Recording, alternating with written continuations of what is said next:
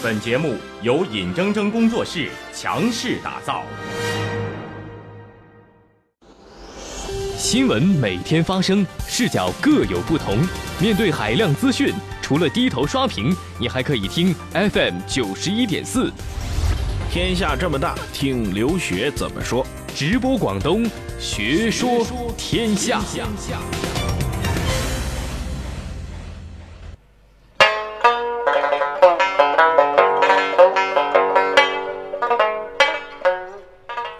有道理您就琢磨琢磨，没道理您也能听个乐呵。欢迎继续回到 FM 九十一点四广东新闻广播直播广东之学说天下。今天的奥运故事会啊，先给各位讲讲这个今天被被这个今天啊虐了王宝强的秦凯和何姿。本来我今天这心情真是不太好。为啥不太好呢？这糟心！我本来我不是关注娱乐八卦的人，这非得到处都得看王宝强，节目里也得说王宝强。这说来说去啊，哎，突然发现不用说了，有一对特别好的秦凯求婚成功。那位说这个秦凯到底在这个求婚的时候说了啥？因为当时没有话筒。秦凯到底说了个啥，获得了何姿的芳心？然后何姿点头答应说：“我嫁给你。”说了啥呢？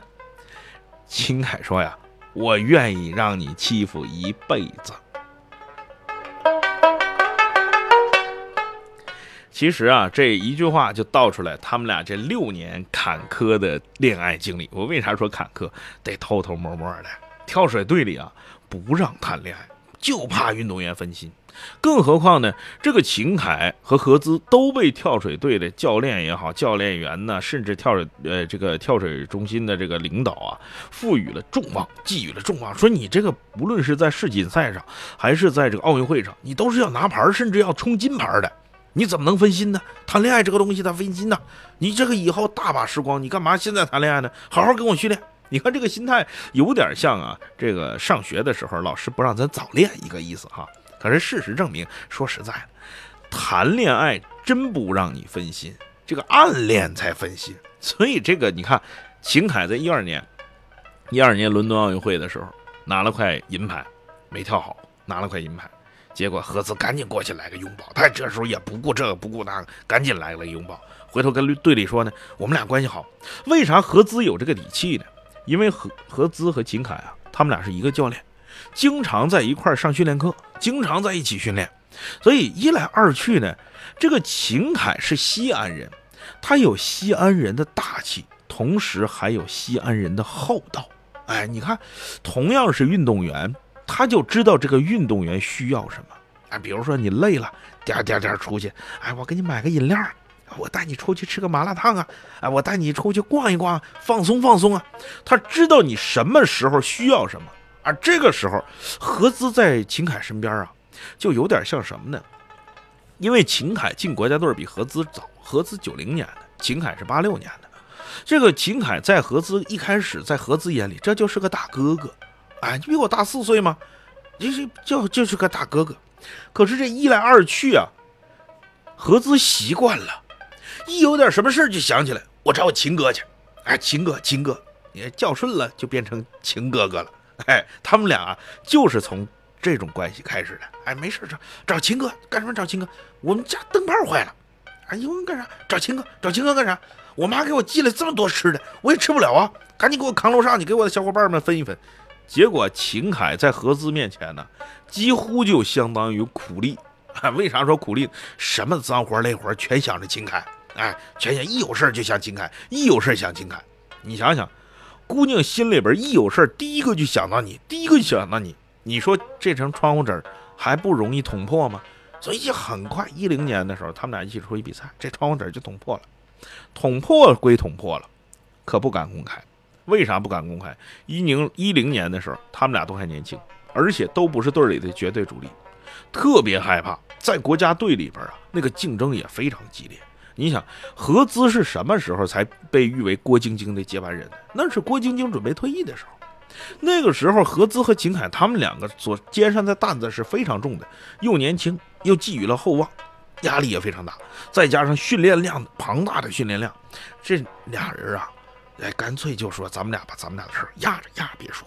而且前面你像之前这个郭晶晶和田亮，他们俩之前的那点事儿，在用跳水队里边也传开了。哎，这多数人呢都拿这个事儿啊，在队里边就当这个类似反面典型吧，说你可不能像他俩似的啊，成名了之后就寄予众望了，然后就开始耍大牌了，这恋情就曝光了，就公开了，这亮晶晶组合就开始出来了，这整的风生水起的，都无心训练了，甚至后来就召你回队，你就不回了，你可不能那样啊！甚至有人说什么，这不乏这样的人偷着说，哪怕你奥运会上拿块金牌，你再说这事儿，你有底气。所以你看，这回这个上回一二年伦敦奥运会之后，何姿拿了块银牌，这个秦海拿了块银牌，所以他俩呀还真没有太大的底气说，我怎么我我们就公开恋情了。另外一个，他们的社会影响力、知名度还远远没有达到腰杆能直起来的地步。所以你看那回前前刚才我也给各位说了，在这个伦敦奥运会之后啊，何姿是广西南宁人。何姿就回了趟老家，哎呀，难得的有那么一个月的假能放假回家，哎，跟老跟老爸，因为何姿是单亲家庭，哎，从小就跟父亲相依为命，这父亲拿何姿啊，简直就是当了掌上明珠了，哎，就就看从小虽然对他严，但是非常疼这个闺女，在家里边这老爹给弄好吃的，哎，弄好喝的，哎，姑娘好不容易回来一趟，你想吃啥想喝啥，老爸给你弄。哎，你你你你随心便，在家里什么活也不用你干，你就躺着，你就歇着。你这一年可累够呛了，你就歇着。可不成想，这个这么一天，何子手机响了，一打电话，队里来的，说你呀提前来趟广州，为啥呢？广州有个商业活动，要请何子做嘉宾。这是个足球的商业活动，就是要请一些体育明星，请一些奥运明星。那这何子就去了，去了之后，记者一看何子来了，眼睛都瞪上了，为啥？奥运会刚过，何姿拥抱这个安慰秦凯那张照片啊，在网络上疯传，而且这风言风语都说秦凯跟何姿他们俩谈恋爱好多年了。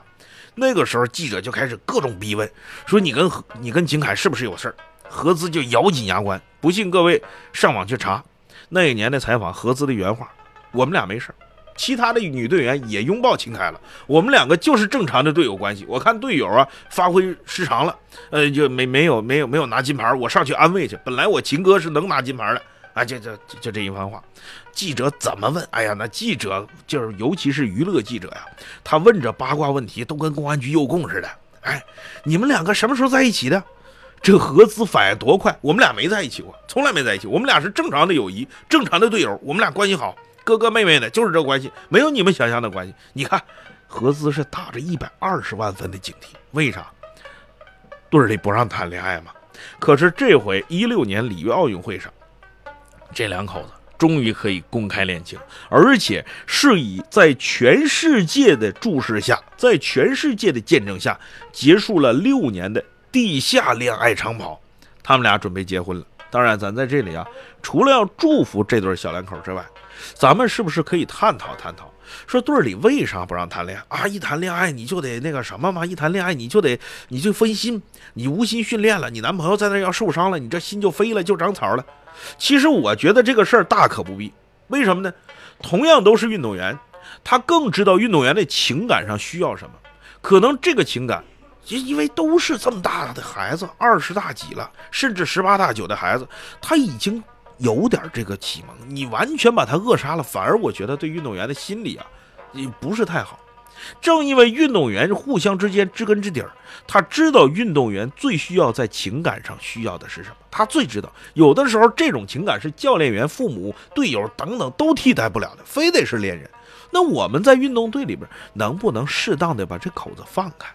不一定非得说，哎，你在现役期间你就不能谈恋爱。我相信呢，一定这这个一这个规矩啊，咱们找个机会，能不能领导也好，教练也好，坐下来商量商量，咱们把这规矩改一改。是我们搞这个举国体制的运动，我们参加奥运会呀，参加世锦赛，参加这种竞技运动，我们目标去了，当然就是要冲金牌去的。何况跳水是咱们固有的优势项目，我们当然要冲金牌。但是在现在这种环境下，这个金牌似乎对我们来说没有那么那么的重要了。我们更关注的是一个运动员是否在大赛上拼尽全力，展现他自己所有的实力。我们可能更多的关注点是关注在这个身上。所以要不然为什么傅园慧今年能走红？为什么那么多花边新闻今年能走红，反而对于金牌的关注度没有以往那么高？在新形势下，我们对队员的管理能不能，咱们说句这个流行词儿，能不能更人性化？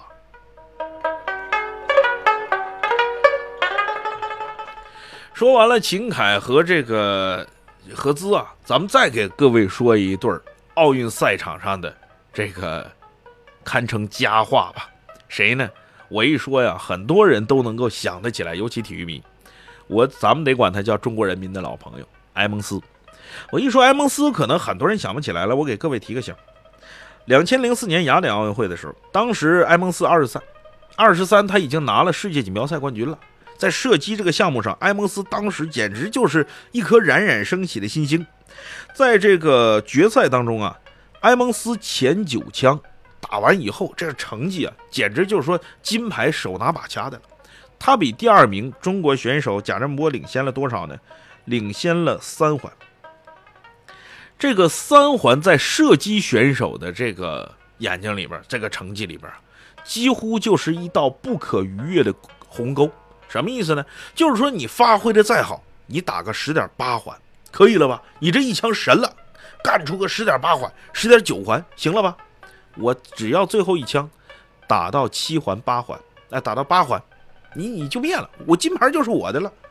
可是对于一个普通的射击运动员，你看他争是在怎么争？九点九环、十点一环，它在毫厘之间。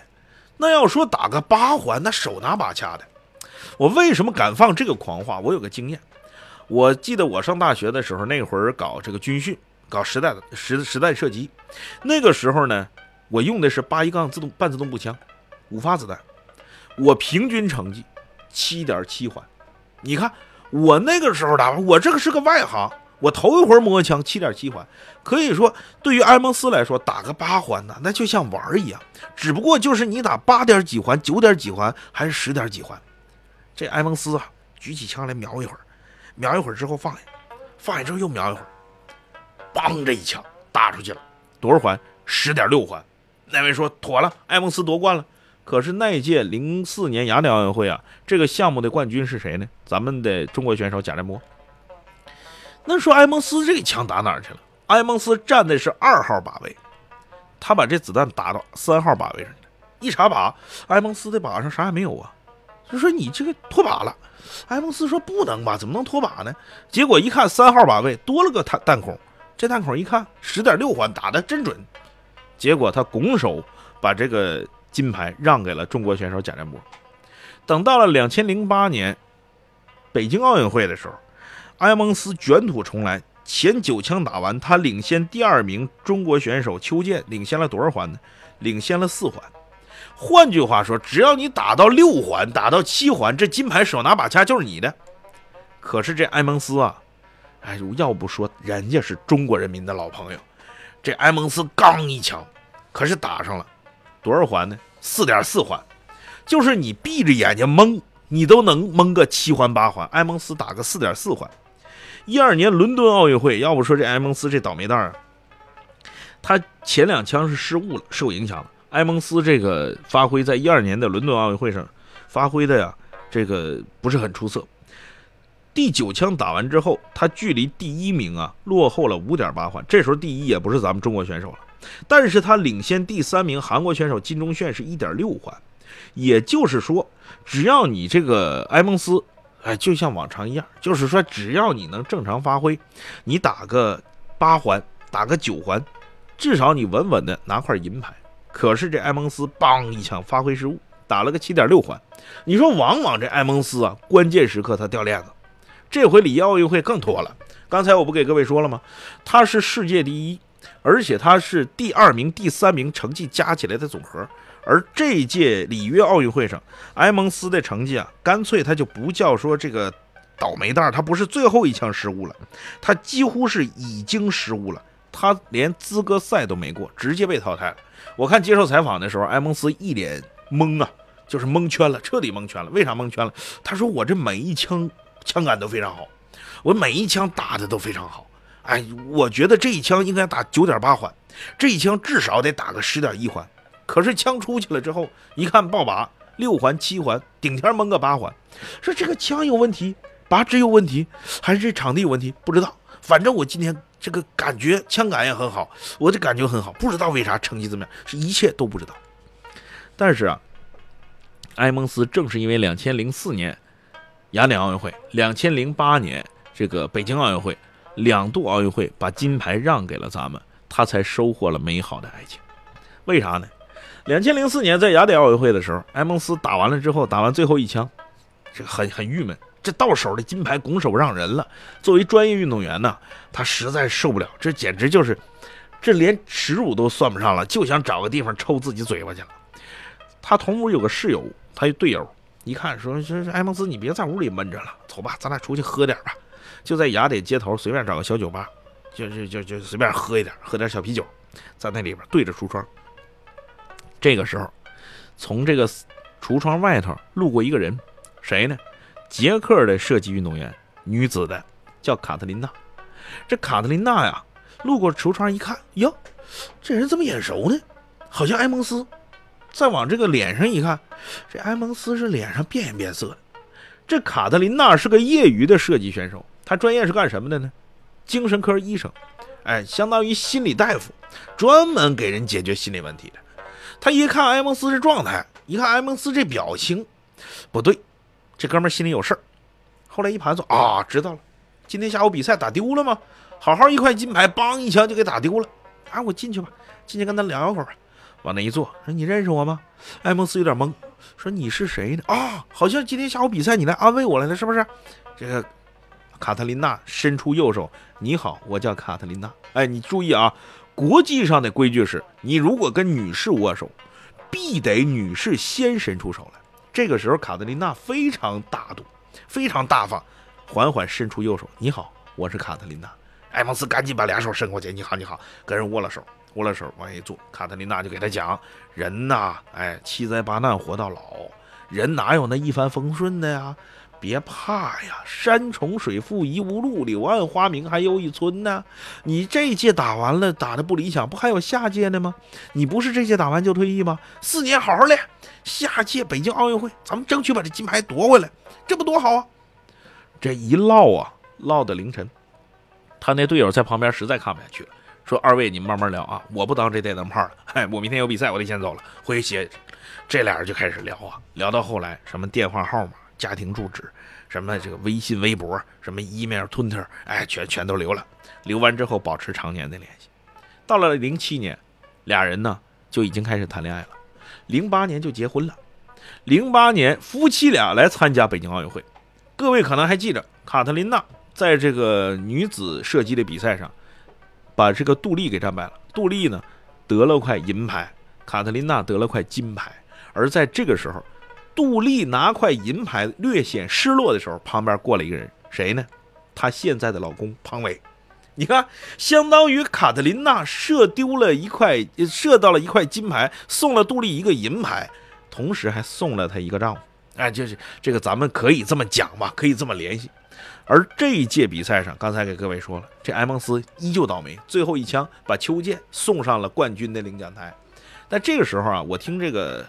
著名的体育评论员梁宏达讲了一个故事，说为什么这回卡特琳娜能拿金牌呢？是因为啊，咱们一项中国的非物质文化遗产，什么呢？叫沙燕。这个东西叫什么呢？实际上就是风筝，但是它是做成燕子形的。哎，有一天这个卡特琳娜比赛之前出来散心，就在鸟巢这广场散心，他就发现有好多工艺品摊儿。突然他就发现，哎呀，这个东西栩栩如生，这么好看，上前一问。这个沙燕的这个非物质遗产，呃，非物质文化遗产继承人叫哈，姓哈，可能是旗人。这哈大爷就说呀：“说我这叫沙燕，实际上是风筝。”哎，这卡特琳娜走过来走过去，问问价，买不起，掏点钱又心疼。那工艺品那个东西它贵呀，哎，就是来回溜达，溜达来溜达去呀。这哈大爷实在受不了了，脸皮薄又是外宾，说这么的吧，让你看看我们东道主有多热情，我送你只寿燕。这沙燕就是这样，梁宏达讲的。送女孩得送瘦样，送男孩得送肥样，这是送啥样的规矩？哎，这卡特琳娜非常高兴，拿着这个瘦样，哎，这颠仙的，跳着跳着小舞步就跑了。第二天就拿块金牌，你说这是不是沙样给她带来的好运？第二天拿完金牌之后，卡特琳娜带自己老公埃蒙斯来了，在这摊前转，说：“大爷呀，昨天你送我个瘦样，我拿了块金牌。哎呀，这这个托你的福啊，这这。然后这卡大爷特客气，说：那不是你水平高，哎，恭喜恭喜。然后卡特琳娜说：这是我老公，你能不能送他一块，送他一个啥样？”这哈大一看，你这外国人怎么这样呢？没脸没皮呢？我突然想起来小兵张嘎一句台词，说来不来管人要东西，你臊不臊？你这玩意儿昨天已经送你一个，够意思了。我这也是小本生意，哪送得起？要这么送的话，你这来北京比赛的多少运动员，我哪送得过来呢？说两句场面话就把这事儿给垫过去了。哎，然后呢，就这个沙燕啊就没送，没送。当天下午埃蒙斯比赛，一枪把金牌射丢了，把这邱健呢。送上了冠军的领奖台，你看这事儿有意思没有啊？这哈大爷送卡特琳娜一个寿沙样，卡特琳娜带着这沙样打下了一块金牌。结果呢，这哈大爷没送埃蒙斯沙样，埃蒙斯又还咱们一块金牌，这是不是有点冥冥之中自有天注定？我说呀，咱们这个中华文化博大精深，不知道哈代现在还能做多少沙样。如果下届奥运会、东京奥运会这个产量足够的话，能不能给每个运动员都配个啥样？咱们上去争金夺银呐！好了，各位，今天的奥运故事会先给各位说到这儿，明天的事儿咱们明天再说。祝您晚安。